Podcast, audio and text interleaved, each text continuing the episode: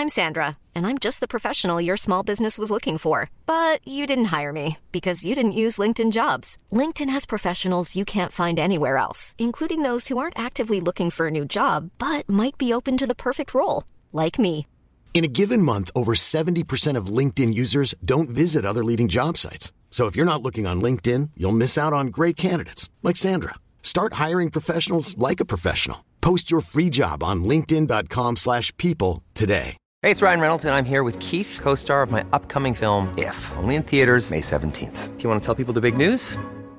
All right, I'll do it. Sign up now and you'll get unlimited for $15 a month in six months of Paramount Plus Essential Plan on us. Mintmobile.com slash switch. Upfront payment of $45 equivalent to $15 per month. Unlimited over 40 gigabytes per month. Face lower speeds. Videos at 480p. Active Mint customers by 531.24 get six months of Paramount Plus Essential Plan. Auto renews after six months. Offer ends May 31st, 2024. Separate Paramount Plus registration required. Terms and conditions apply if rated PG.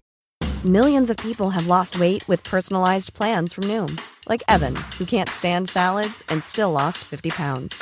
Salads, generally, for most people, are the easy button, right? For me, that wasn't an option. I never really was a salad guy. That's just not who I am. But Noom worked for me. Get your personalized plan today at Noom.com. Real Noom user compensated to provide their story. In four weeks, the typical Noom user can expect to lose one to two pounds per week. Individual results may vary.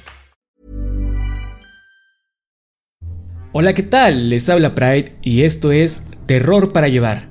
El día de hoy les estaré compartiendo la historia de Borrasca, la primera parte, historia escrita originalmente por C.K. Walker.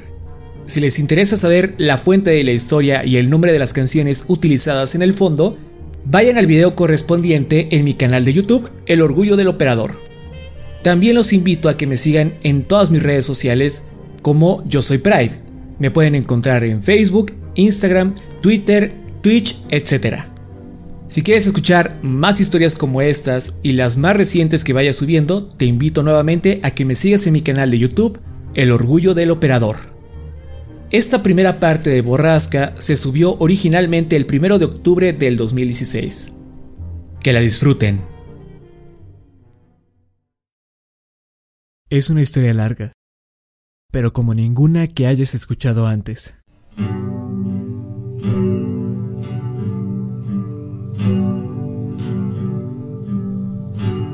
Esta trata sobre un lugar que mora entre las montañas, un lugar donde cosas malas pasan. Y puede que creas saber qué es la maldad.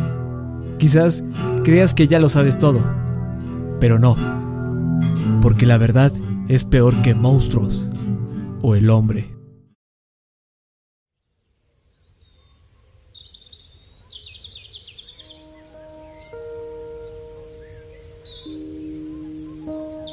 Al principio estaba molesto cuando me dijeron que nos mudábamos a una pequeña ciudad cerca de las montañas de Ozarks. Recuerdo que me quedé mirando el plato de la cena, mientras escuchaba cómo mi hermana hacía un berrinche típico de alguien que tiene 14 años. Lloró, rogó y luego maldijo a mis padres. Le lanzó un plato a mi papá y le gritó que todo era su culpa. Mamá le dijo a Whitney que se calmara, pero ella ya se había ido, azotando cada puerta en la casa en su camino hacia la habitación. En secreto, yo también culpaba a mi padre. Había escuchado los rumores. Mi padre había hecho algo malo, y el departamento de policía lo había reasignado a un condado escondido y lejano para mantener una buena reputación. Mis padres no querían que yo supiera eso, pero no pudieron evitarlo. Tenía nueve, por lo que no me tomó mucho acostumbrarme a la idea del cambio. Era como una aventura. Una nueva casa, nueva escuela, nuevos amigos, Whitney, por supuesto, sentía todo lo contrario. Mudarse a una nueva escuela a su edad es difícil, y más aún cuando tiene que dejar a su nuevo novio atrás. Mientras el resto de la familia empacábamos nuestras cosas y nos despedíamos, Whitney se la pasaba llorando y amenazaba con huir de casa. Pero un mes después, aparcamos el auto en nuestra nueva casa en Driskin, Missouri. Mi hermana estaba sentada a mi lado, mandando mensajes de texto sin parar. Afortunadamente, nos mudamos durante el verano, por lo que tenía varios meses de vacaciones para explorar libremente la ciudad. Cuando mi papá empezó su nuevo trabajo en la oficina del sheriff, mamá nos llevó en un auto por la ciudad, mostrándonos qué era esto y aquello.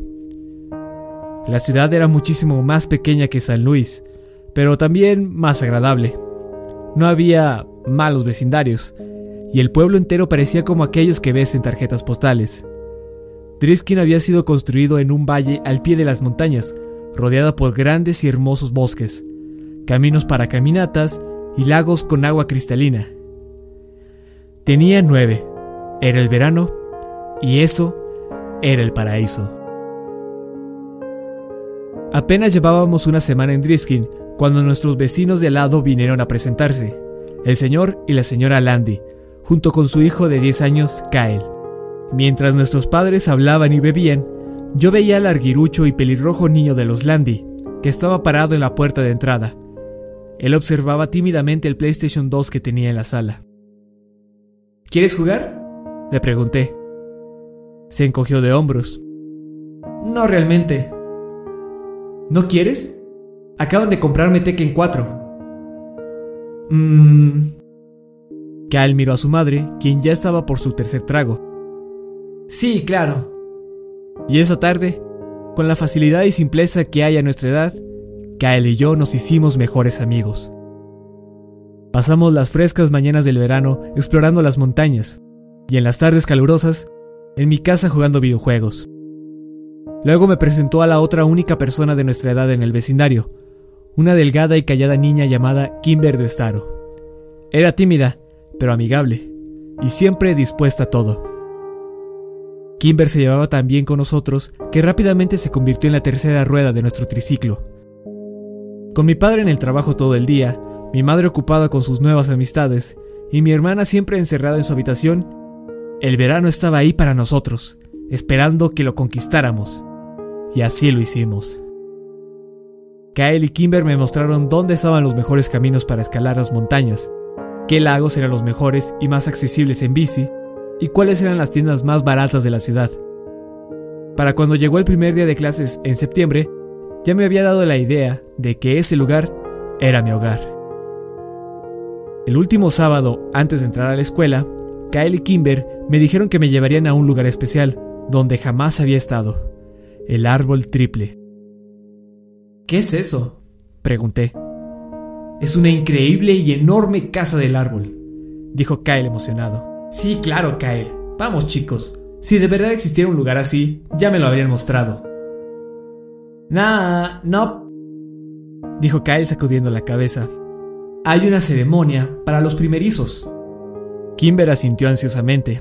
Sus rizos de color anaranjado oscuro rebotaban de sus pequeños hombros. Sí, es cierto, Sam. Si entras a la casa sin la ceremonia adecuada, desaparecerás y luego morirás. Sin duda, pensé que solo querían burlarse de mí. Esa es una mentira, me están mintiendo. No, claro que no, insistió Kimber. Exacto, te enseñaremos.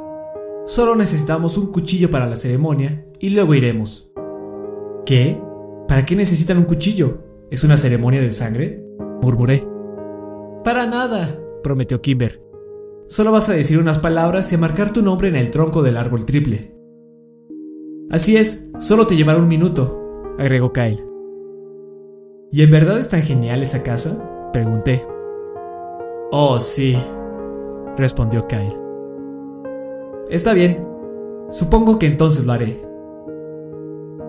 Kyle insistió en conseguir el mismo cuchillo que él usó durante su ceremonia, pero pagaríamos un precio por obtenerlo. La señora Landy estaba en su casa con su hijo más pequeño, Parker. Y a pesar de todas las objeciones de Kyle, su madre insistió en que llevara a su hermano de 6 años. Mamá, vamos a la casa del árbol, es solo para niños grandes. Parker no puede ir.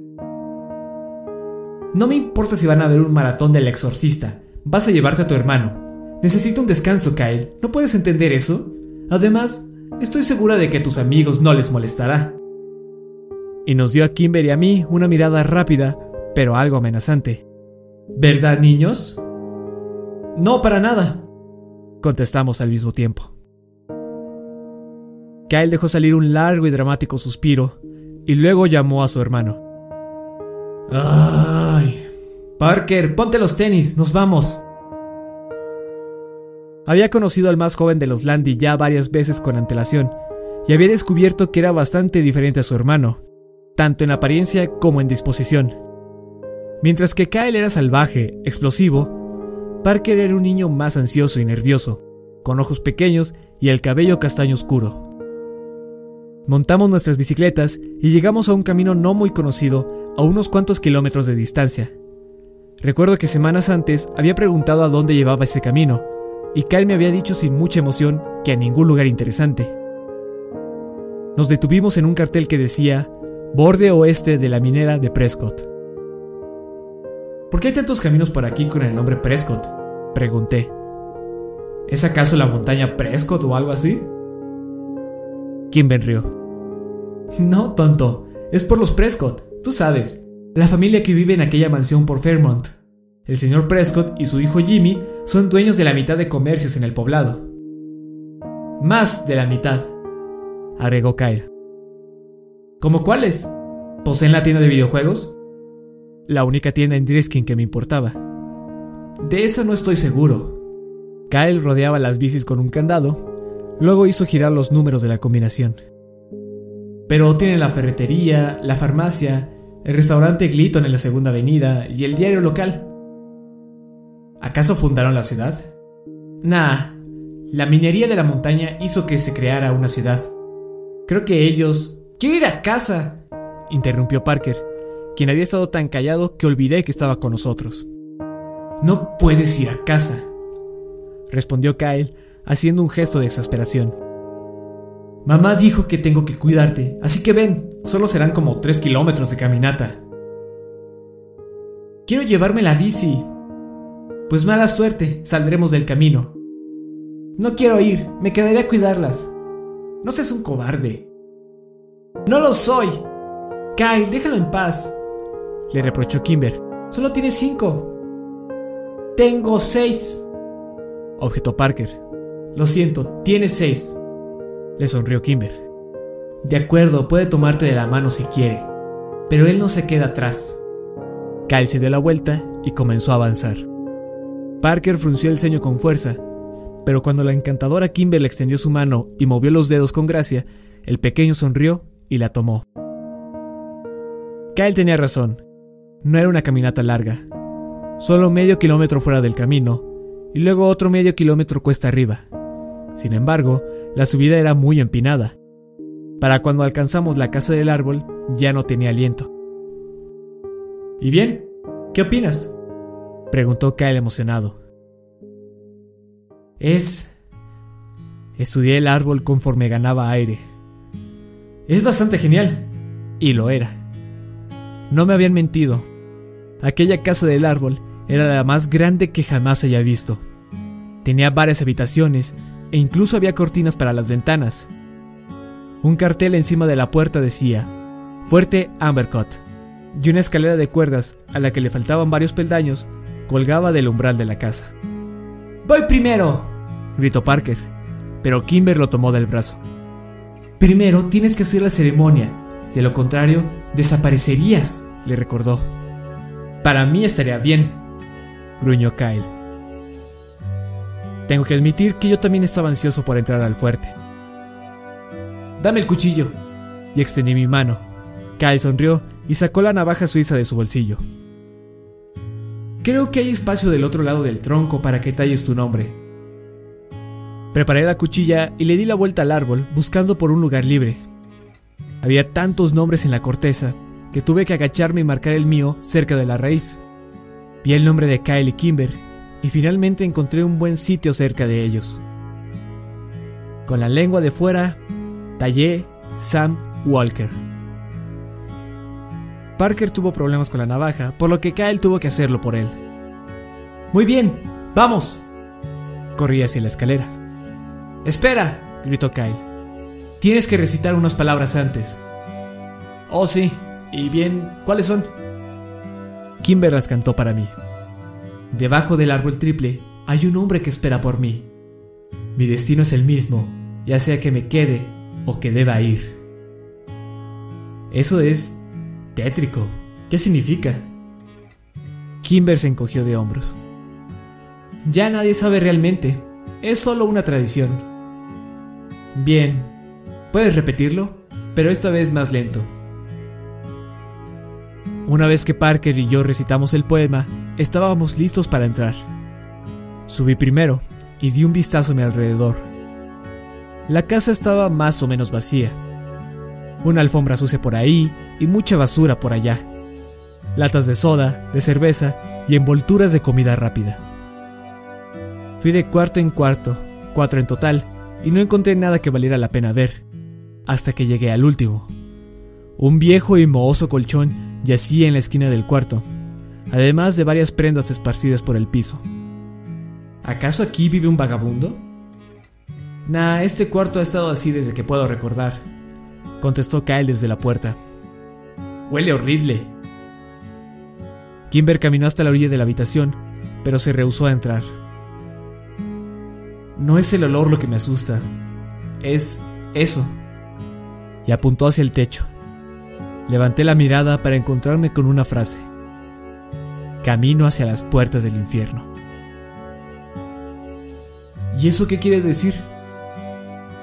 Son solo los grandes tratando de asustarnos, dijo Kyle. Vamos, les mostraré la mejor parte de la casa. Regresamos al primer cuarto donde Parker nos esperaba sonriendo. Apuntó hacia el suelo, donde había grabado torpemente la palabra pedo. Pedo, leyó Kyle. Graciosísimo, Parker. Desvió la mirada, pero su hermanito no entendió el sarcasmo y sonrió orgullosamente. Kimber se sentó en el piso junto a Parker y yo a su otro lado. Kyle tomó la navaja y luego cruzó la habitación hacia unas tablas que se veían separadas. Puso la cuchilla entre ellas y comenzó a empujar. De esa forma, dejó ver un compartimiento secreto en la pared. Procedió a sacar algo de ahí y volvió a poner la madera en su lugar. Miren esto. Se dio la vuelta y presumidamente nos mostró dos latas de cerveza. ¡Wow! ¡Ew! ¿Cerveza caliente? ¡Asqueroso! ¿Cómo supiste que estaba ahí? Cuestionó Kimber. Phil Sanders me contó. ¿Vamos a beberlas? Interrogué curiosamente.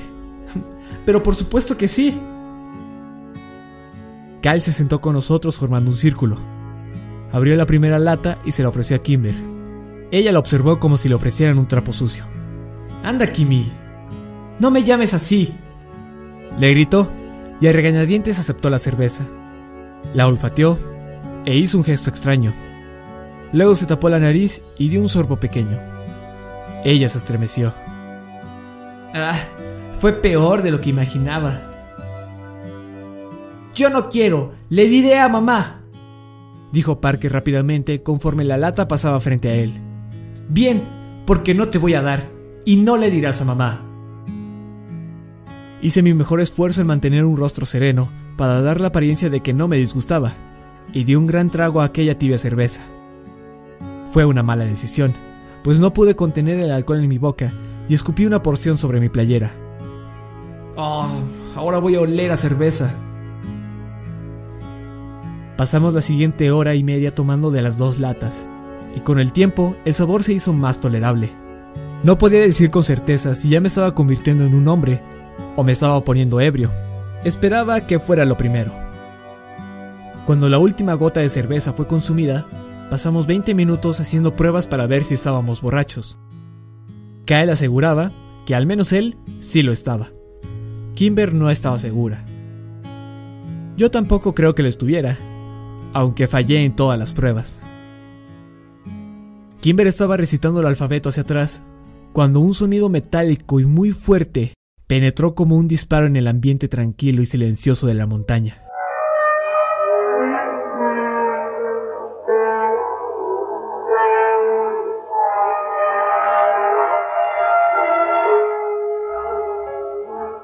Ella dejó de hablar y pasamos unos minutos mirándonos entre nosotros, esperando a que el sonido se disipara.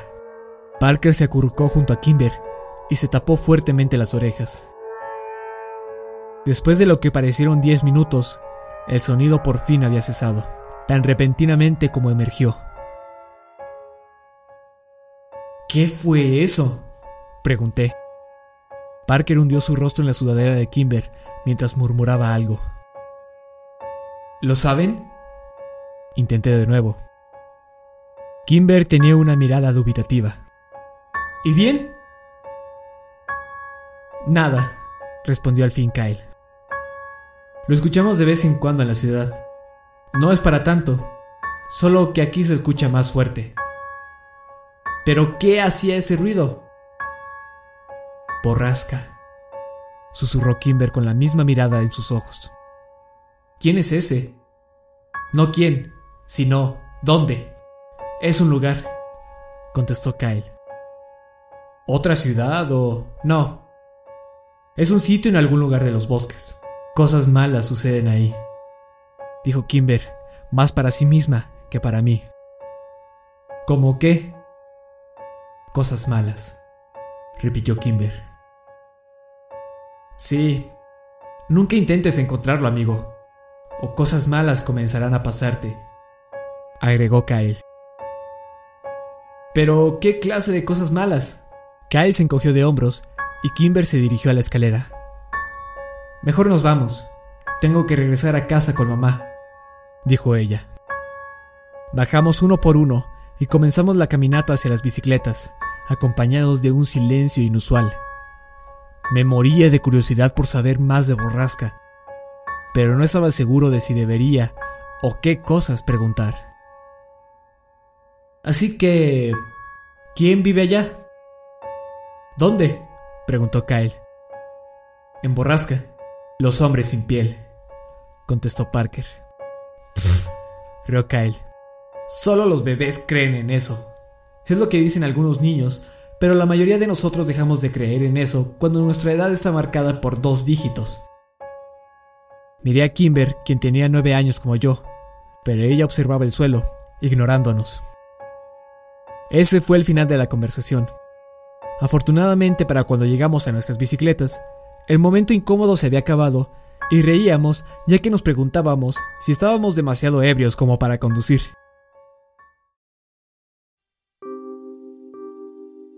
Las clases comenzaron dos días después y me había olvidado por completo de borrasca.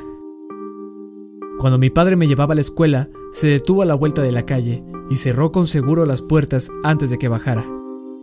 No tan rápido, rió. Como tu padre, tengo el privilegio de abrazarte y de desearte un grandioso primer día de clases. Pero papá, tengo que encontrarme con Kyle en la estabandera antes de que suene la campana. Y lo harás. Pero dame un abrazo primero. En unos cuantos años conducirás por tu cuenta a la escuela. Déjame ser tu padre mientras aún puedo. De acuerdo, dije exacerbadamente y me incliné hacia mi padre para un rápido abrazo. Gracias. Ahora ve con tu amigo. Tu mamá estará aquí a las 3.40 para llevarte a casa. Lo sé, papá. ¿Por qué no puedo tomar el autobús como Whitney? Cuando tengas 12 podrás hacerlo. Sonrió y quitó el seguro. Hasta entonces, puedo dejarte en las mañanas. Si crees que te hará lucir más genial, dejaré que vayas atrás, donde subo a los arrestados. Papá, simplemente no. Abrí la puerta rápidamente y me alejé antes de que pudiera decirme algo más. Solo escuché cómo se reía un poco antes de marcharse. Kyle y Kimber me esperaban por la bandera. Amigo, casi es hora, me gritó al verme. Lo sé, perdón. ¿En qué clase estás? inquirió Kimber. Traía puesto un suéter rojo y leggings con diseño de ranas. Su cabello rizado y rojizo estaba peinado en coletas y sus labios pintados de un rosa brillante. Jamás había lucido tan linda y estaba sorprendido de que nunca había visto antes a Kimber como a una niña.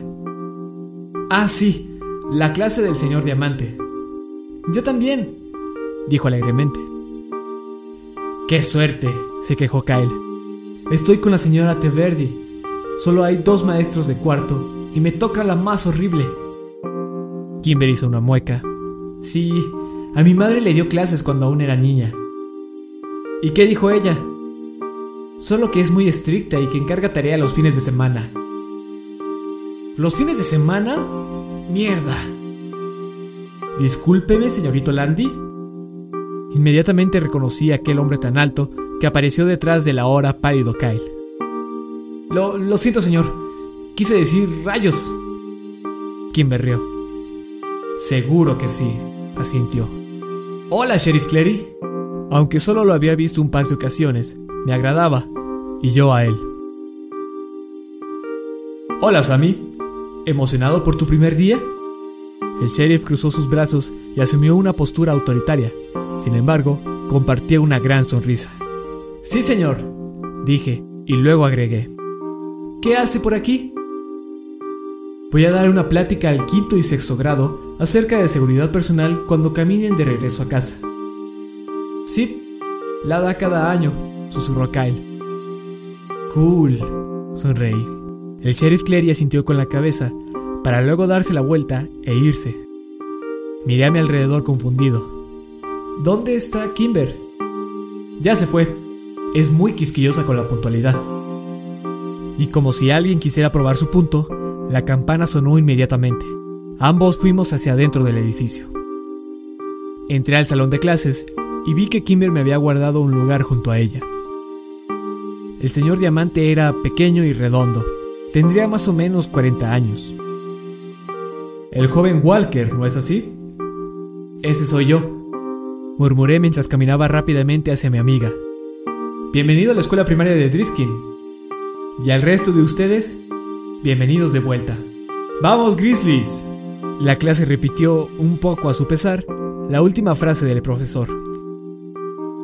Durante la mañana, Kimber me presentó a los demás niños del salón. La mayoría de ellos era agradable, aunque no se veían muy impresionados por mi llegada.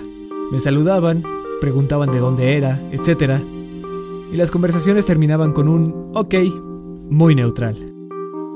Un grupo de niñas que se sentaba cerca del frente se la pasaron toda la mañana dándonos vistazos, y luego soltaban una risita apagada. Le pregunté a Kimber quiénes eran, pero simplemente se encogió de hombros.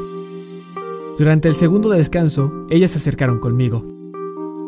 ¿Acaso eres amigo de Kimber de Staro? Preguntó una niña alta y de cabello negro. Sí, contesté, y volteé a ver a Kimber. Ella me veía preocupada. ¿Eres su familiar? No. Eso creí. No eres pelirrojo. Yo no sabía qué más decir. No tienes que ser su amigo, ¿sabes? Dijo otra de ellas la que tenía una cara extrañamente redonda. Quiero ser su amigo.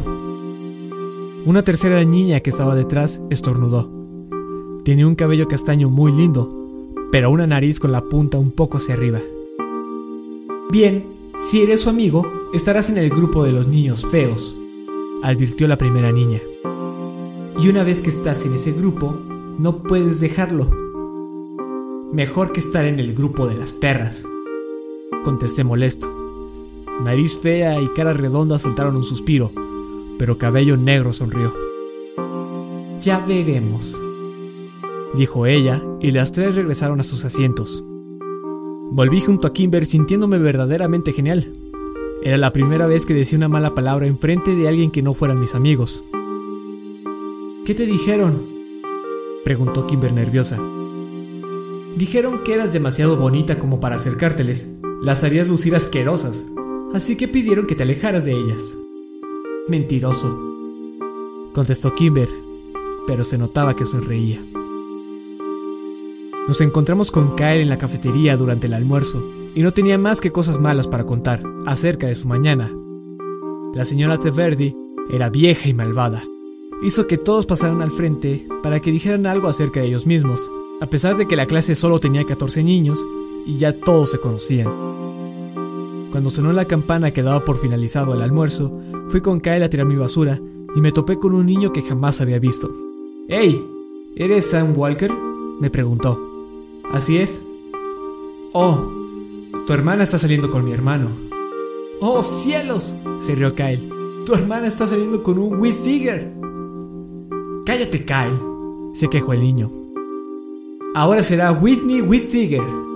A pesar de que fuera divertido, no podía evitar sentirme sorprendido. No había visto a Whitney salir de su habitación durante el verano, ni una sola vez. Ah, ¿dónde se conocieron? Le pregunté. No lo sé. Probablemente en el trabajo de mi hermano. ¿Dónde?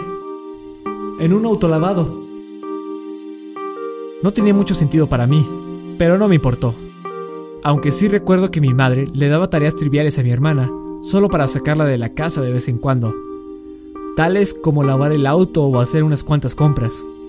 Quizás se conocieron en una de esas ocasiones y continuaron su relación con mensajes de texto o yo qué sé. Los adolescentes son raros.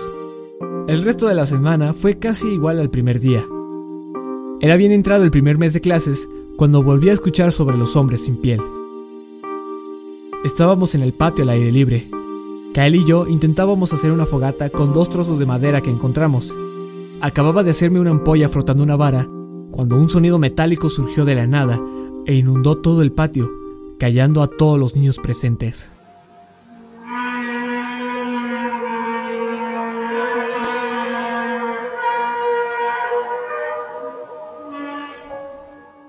Borrasca, dije impactado. Sí, asintió Phil Sanders. Otra vez los hombres sin piel. Oye, Kyle dijo que solo los bebés creen en ellos. Lancé una mirada acusadora a Kyle. Y así es. Pasa que Phil es estúpido. No lo soy. Pregúntale a Daniel. Ella los ha visto. Phil barrió el patio con la mirada y luego le gritó a una niña rubia que hablaba con nariz fea. ¡Hey, Daniel! ¡Ven un poco! La rubia hizo un gesto de fastidio, pero vino casi a brincos de todas formas. ¿Qué es lo que quieres? Ya te lo dile, no le gustas a Kayla, Philip. No es eso. Cuéntale sobre los hombres sin piel. Y señaló hacia las montañas, de donde provenía aquel arrastrante sonido metálico. Tú diles. No, tú los viste, así que tú hazlo. Yo no los vi. Fue Paige. Oh, dijo Phil, y un silencio incómodo cayó sobre nosotros. Ustedes son raros, dijo Daniel. Luego echó su cabello hacia atrás en un gesto despectivo hacia nosotros y se fue. ¿Quién es Paige? Pregunté cuando la niña se había alejado. Su hermana, respondió. Paige desapareció cuando todos teníamos cinco años, añadió Kyle. Así es, pasó después de que viera a los hombres sin piel, finalizó Phil. Los sonidos de la montaña terminaron abruptamente y la tranquila atmósfera del patio con ellos. Cuando la campana sonó, Kyle se alineó junto a su clase. Dado que Phil estaba en la mía, me aseguré de ponerme detrás de él. Los maestros comenzaron a contarnos. Dime, ¿qué más sabes sobre Borrasca? Le susurré. Mi hermano dice que ahí es a donde va la gente cuando desaparece. ¿Y luego qué le sucede? Cosas malas. Contestó, y cuando le pregunté qué significaba eso, me cayó poniendo su dedo en la boca. Jewelry isn't a gift you give just once. It's a way to remind your loved one of a beautiful moment every time they see it. Blue Nile can help you find the gift that says how you feel and says it beautifully with expert guidance and a wide assortment of jewelry of the highest quality at the best price. Go to BlueNile.com and experience the convenience of shopping Blue Nile, the original online jeweler since 1999. That's BlueNile.com to find the perfect jewelry gift for any occasion. BlueNile.com. There's never been a faster or easier way to start your weight loss journey than with PlushCare. PlushCare accepts most insurance plans and gives you online access to board-certified physicians who can prescribe FDA-approved weight loss medications like Wigovi and Zepbound for those who qualify. Take charge of your health and speak with a board-certified physician about a weight loss plan that's right for you. Get started today at plushcare.com slash weight loss. That's plushcare.com slash weight loss. plushcare.com slash weight loss. El año siguió su curso, y no fue sino hasta vacaciones de invierno que volví a escuchar la maquinaria de borrasca. Era diciembre y había una gruesa capa de nieve en el suelo, la cual solo servía para amplificar el sonido que venía desde la montaña. Me quedé sentado en mi habitación varios minutos pensando en qué estará sucediendo en aquel lugar donde cosas malas pasan. Vi a través de mi ventana cómo se estacionaba la patrulla de mi padre, así que bajé las escaleras para recibirlo.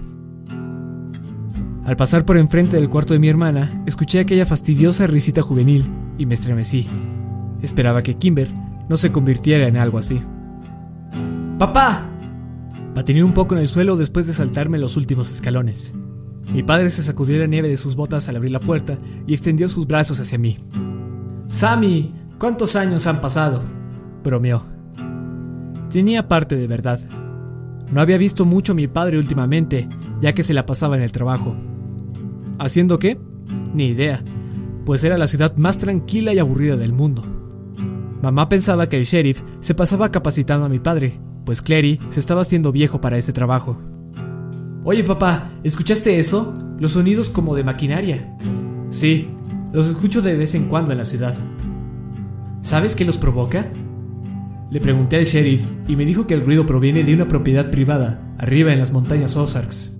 ¿La propiedad se llama Borrasca? ¿Dónde escuchaste eso? Me encogí de hombros. Algunos niños de la escuela lo mencionan. Bueno, no es nada por lo que debas preocuparte, Sammy. Quizás solo sea equipo de tala de árboles. ¿Pero a qué lugar se llama Borrasca? ¿Has escuchado ese nombre antes? No, nunca. Se quitó las botas y también el abrigo. Sabía que lo estaba perdiendo, pues comenzaba a desviar su mirada hacia la cocina. ¿Has escuchado de los hombres sin piel? Pregunté rápidamente. ¿Hombres sin piel? Cielo santo, Sam. ¿Acaso tu hermana te está contando estas historias? No, contesté, pero ya no me prestaba atención. ¡Whitney! gritó. No, papá, ella ni siquiera me dirige la palabra, repetí. Escuché cómo se abría su puerta y la vi dando una mirada acusadora con su teléfono en mano. ¿Estás tratando de asustar a tu hermano? Papá, no, dije de nuevo. Whitney me fulminó con su mirada. Ah, ¿es en serio? Como si quisiera desperdiciar mi tiempo. ¿No le cuentas historias sobre hombres sin piel? Papá, que no. Te dije que escuché sobre ello en la escuela. Whitney hizo un gesto como si quisiera decir, ¿ves? De acuerdo, pero ustedes dos tienen que empezar a llevarse bien. Son una familia, por Dios. Whitney mostró una mueca de fastidio. Mi padre entró a la cocina y mi hermana sacó la lengua. ¡Qué madura, Whitney! Le grité, pero ya había regresado a su habitación. ¡Le diré a papá de tu novio! La Navidad vino y se fue sorprendentemente rápido. Whitney y yo habíamos recibido todo lo que deseábamos. La primera vez que pasaba eso. La ciudad puede que sea pequeña, pero los cheques de papá eran sin duda mejores. Usé mi chaqueta nueva en el primer día de regreso a clases. A Kyle le encantó. Y luego Kimber nos mostró un collar de perlas azules que su madre le había regalado en Navidad. Honestamente, ni a Kyle ni a mí nos interesaba tanto la joyería, pero hicimos el intento, y uno muy malo, en fingir interés. Kimber estaba al tanto de ello, pero parecía feliz con saber que ella nos importaba lo suficiente como para imitar una sorpresa. Mientras nos despedíamos de Kyle, antes de ir a nuestras respectivas clases, alguien empujó súbitamente a Kimber. Afortunadamente, Kyle pudo tomarla antes de que resbalara. Yo volteé muy molesto hacia el causante, y sorpresa, era la niña del cabello negro, cuyo nombre era Phoebe Dranger. Estaba riendo y se alejaba de nosotros. La seguía niña cara redonda. Eres una mala persona que hace terribles elecciones en la vida, les gritó Kyle. Cuando un día sea tu jefe, te haré limpiar baños.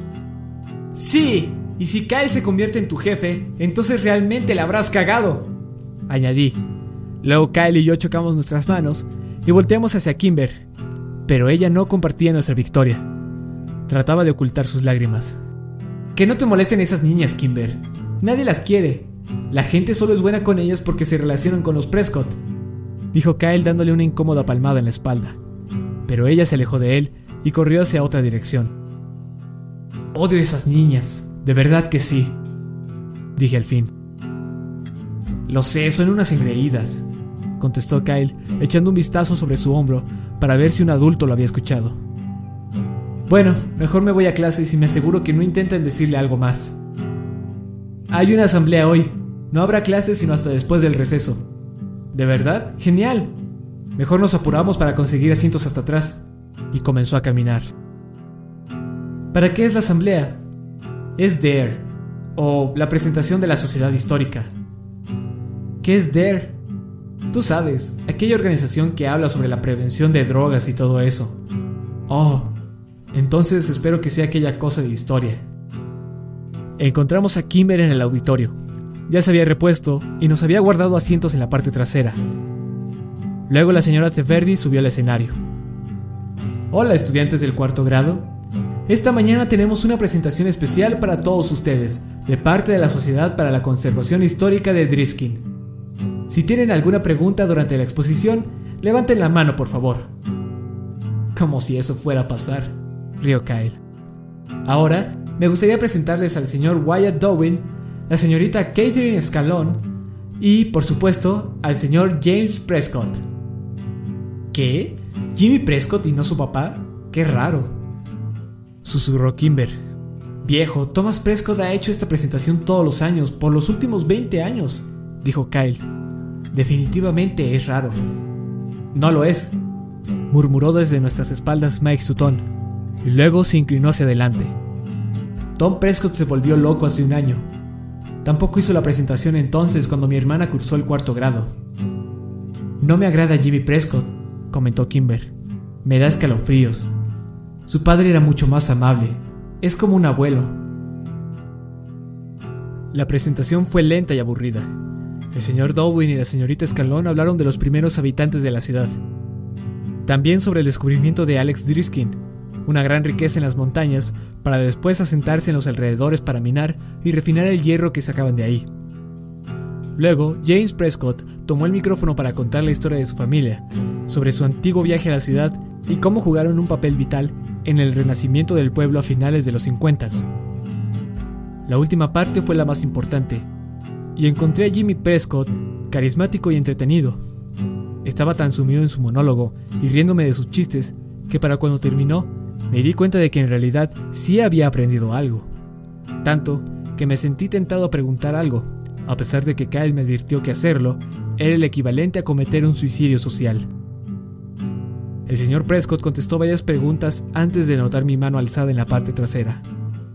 Sí, tú allá en el fondo. señor Prescott, ¿por qué cerraron las minas? ¿Qué pasó? Muy buena pregunta, jovencito. ¿Cuál es tu nombre? Ah, Sam Walker. Ah, me parece que ya conocí a tu padre el otro día en la oficina del sheriff. Bienvenido a Driskin. En cuanto a tu duda, la mayoría de las minas cerraron en 1951, después de un largo tiempo sin productividad. Las montañas se habían quedado sin recursos, las refinerías y molinos fueron abandonados y la ciudad sufrió económicamente por años. Los mineros y sus familias se mudaron, las tiendas quebraron, escuelas cerraron y Driskin se convirtió en un pueblo fantasma. Ese hubiera sido el final de todo, si no hubiera sido por algunas familias necias a rendirse, como la mía. Nos negamos a dejar la ciudad. Y después de muchos arduos años de trabajo, Driskin se convirtió en el pintoresco y pequeño paraíso escondido entre las Ozarks que es hoy. Espero que eso resuelva tu duda. Regresé a mi asiento y Kyle meneó su cabeza desaprobando lo que acababa de hacer. Hermano.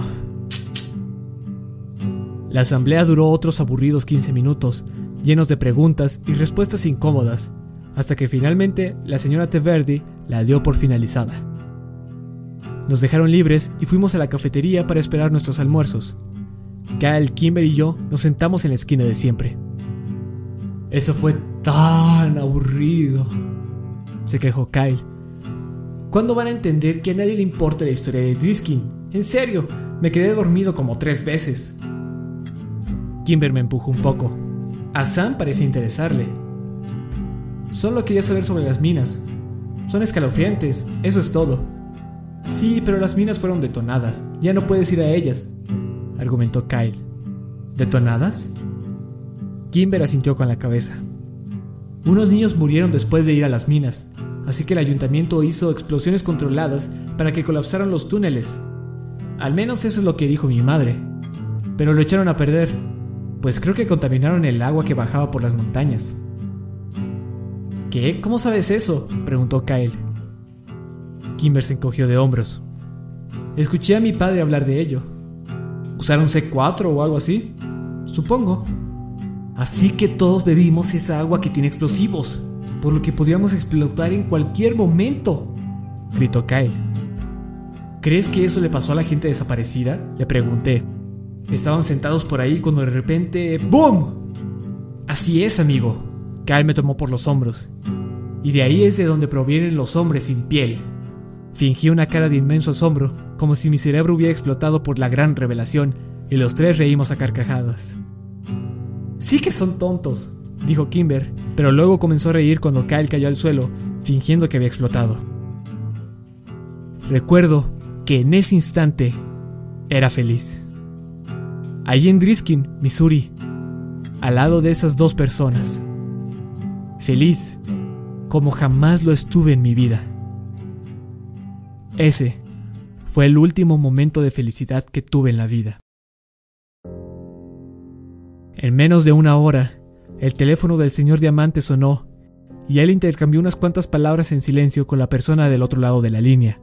Sus ojos se dirigían hacia mi pupitre de vez en cuando. Colgó y me llamó. Me dijo que mi madre estaba esperándome en la oficina y que me iría a casa por lo que quedaba del día. Intercambié una mirada de confusión con Kimber. Luego tomé mi mochila y me dirigí hacia la oficina. Al llegar, vi a mi madre, llorando. El camino a casa estuvo sepultado por el silencio. Tenía mucho miedo como para preguntar qué sucedía. Mi madre aparcó una cuadra antes de la casa, la cual estaba rodeada de varias patrullas. Esperé una explicación, pero nunca vino, por lo que rompí el silencio. ¿Es papá? Pregunté silenciosamente, aguantando mis lágrimas. No, querido. Tu padre está bien, susurró. Entonces, ¿qué pasó? Whitney jamás llegó a la escuela hoy. Su voz sonaba quebrada. Oh, no, mamá, creo que en realidad se saltó clases dije rápidamente. La vi salir de casa esta mañana, muy temprano, como a las seis, y estaba con sus amigos, Peter Whittiger y aquel chico Taylor. Ya sabemos eso, Sam. Pero ellos llegaron a la escuela, sin Whitney. Dijeron que ella quería pasar por una tienda cerca de una carretera, por lo que la dejaron ahí, y nadie la ha visto desde entonces. Bueno, mi cerebro trataba desesperadamente de dar una explicación. Quizás solo se saltó clases. No, cielo. Mi madre puso en marcha el vehículo y nos acercó a la casa, estacionándose detrás de una patrulla. La policía y papá creen que Whitney está con Jay. Pero ya tiene un nuevo novio aquí. Encontramos todos sus libros en su habitación. La mitad de su ropa no estaba. También le falta algo de efectivo a tu padre pero creemos que pidió una ventona hacia San Luis para ir con Jay. La gente en la oficina del sheriff está tratando de localizar a los padres del chico. ¿Whitney? ¿Escaparse? Cualquiera que conociera a mi hermana sabía que tendía a ser amenazas dramáticas, pero vacías. Además, estaba saliendo con el hermano mayor de Chris Wittiger, Pete. Estaba seguro de ello. Caminamos hasta la casa, la cual estaba llena de un aroma a café y murmullos. Traté de recordar si en realidad alguna vez Whitney había dicho por su cuenta que salía con Pete, pero mi mente estaba en blanco. Cuando entramos a la cocina, vi a mi padre sentado junto a la mesa, viendo registros telefónicos. Cuando notó mi entrada, volteó y me dio una débil sonrisa. Hola, chico. Papá, tengo que decirte algo. Sentí una mano pesada que se posaba sobre mi hombro. Volteé para encontrarme con el sheriff Clary. Cualquier cosa que sepas nos servirá, hijo. No importa qué tan trivial creas que suena. Asentí y tomé lugar junto a mi padre. Mi madre le daba al sheriff una taza de café. Aquí tiene, dijo ella, también sin fuerzas. Por favor, señora Walker, llámeme Killian. Mi madre asintió con la cabeza y se retiró a una oscura esquina para hablar con la esposa de Clary, Grace. ¿Qué es lo que sabes, Sam? Preguntó mi padre mientras recargaba su barbilla entre sus manos. Lucía como si un monje fuera a rezar. Pues escuché que Whitney tenía un novio, un chico llamado Pete Whittiger con el que ha estado saliendo, y los vi a ellos, junto con Taylor Dranger, irse de casa esta mañana, antes de que yo me fuera. ¿A qué hora se fueron? preguntó el sheriff. No estoy seguro. Antes de las seis. Concordó conmigo. Eso encaja con el testimonio de Taylor Dranger y Pete. Mi padre sumió su rostro en sus manos. Me di cuenta de que lo había decepcionado. Pero, agregué apresuradamente, no creo que regresara a San Luis porque ella ya tiene un novio aquí y no creo que quisiera a su novio de allá otra vez. Entiendo eso, hijo, pero la mente de los adolescentes es algo complicada. Mis oficiales están tratando de localizar a la familia del muchacho. Clary dio una mirada de complicidad a mi padre. Ahora, ¿por qué no vas a tu habitación y nos dejas trabajar, Samuel? dijo mi padre. Lo miré sorprendido. ¿Qué? No, quiero quedarme aquí abajo. ¿Puedo ayudar? No, hijo. No hay nada más que puedas hacer aquí. Has sido un buen hermano. Ahora deja que nos encarguemos de esto. Pero puedo ayudar. Ya lo has hecho. Papá. Después de un breve silencio agregó. A tu habitación, Sam. Papá. Ahora. Estaba tan furioso que hice lo único que podía hacer para desquitarme. Subir a pisotones los escalones hasta mi habitación y azotar mi puerta al entrar. Me quedé sentado sobre mi cama, desanimado. Luego vinieron las lágrimas y me recosté. No podía evitar sentirme inútil y asustado por el bienestar de mi hermana. Medité sobre los lugares en los que Whitney podría estar. ¿Se encontraba asustada? ¿Sola? ¿Estaba... muerta? Cuando el sol comenzaba a esconderse, me levanté de la cama y fui hacia mi computadora para revisar mi correo. Imaginaba que estaría lleno de mensajes de Kimber y Kyle, preocupados, pero solo había uno. ¿Acaso fue a la casa del árbol? Es lo que decía. Me quedé en silencio por un rato, simplemente observando la pantalla. Aquellas palabras que dijo Kimber durante el verano resonaron en mi mente. Si entras a la casa del árbol sin la ceremonia apropiada, desaparecerás y morirás. No me creía que Whitney había ido a tal tienda en la mañana. Y en especial, no me creía aquella teoría de ella fugándose de la ciudad. Nada de lo que estaban diciendo allá abajo tenía sentido, al menos para los que conocían a mi hermana. Pero esto quizás sí. Quizás ella y su novio habían ido a la casa del árbol para besarse o algo. Y puede ser que él la dejara ahí. Tal vez se perdió de regreso. O los hombres sin piel la encontraron. Eso es lo que más me temía.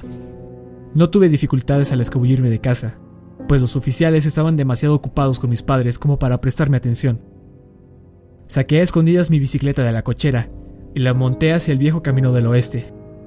Cuando llegué ahí, vi dos bicicletas más, estacionadas y aseguradas por un candado. Mis dos mejores amigos estaban sentados al lado de ellas. Sabía que vendrías, dijo Kyle mientras acomodaba mi bici. Kimber corrió a abrazarme. Lo siento mucho, Sam. No había realmente nada que pudiera responder. Y ella tampoco insistió más. Kimber me tomó del brazo y comenzamos la andada. El silencio entre nosotros era notable, pero cómodo. Avanzamos por la nieve mientras trataba de localizar algún rastro de huellas adicionales a las nuestras, pero la nieve caía demasiado rápido, posiblemente borrando cualquier rastro. La subida fue más difícil que la última vez, pero al tener por fin el fuerte Ambercott a la vista, me sentí un poco reconfortado. El sol cada vez se ocultaba más y no habíamos llevado linternas. Caí cuando intenté correr hacia el árbol, gritando el nombre de mi hermana a la intemperie. Kyle, quien iba detrás de mí, dio un salto increíble hacia la escalera y subió con agilidad los peldaños colgantes. Yo seguí llamando a mi hermana y esperaba que en cualquier momento que él gritara desde arriba que la había encontrado, o al menos que había señas de que estuvo ahí. Entonces, escuché la tranquila voz de Kimber, quien me llamaba al pie del árbol. Corrí hacia ella y seguí la dirección de su mirada, solo para confirmar lo que me temía. Ahí lo vi, recientemente tallado en una parte alta del tronco, su nombre, Whitney Walker. Mi respiración se congelaba.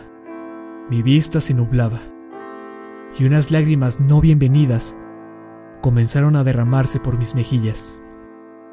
Y mientras el sol daba un último respiro, antes de sumirse por completo en el oscuro horizonte, un ensordecedor y metálico sonido cantó desde lo más profundo del bosque, derramándose por las montañas.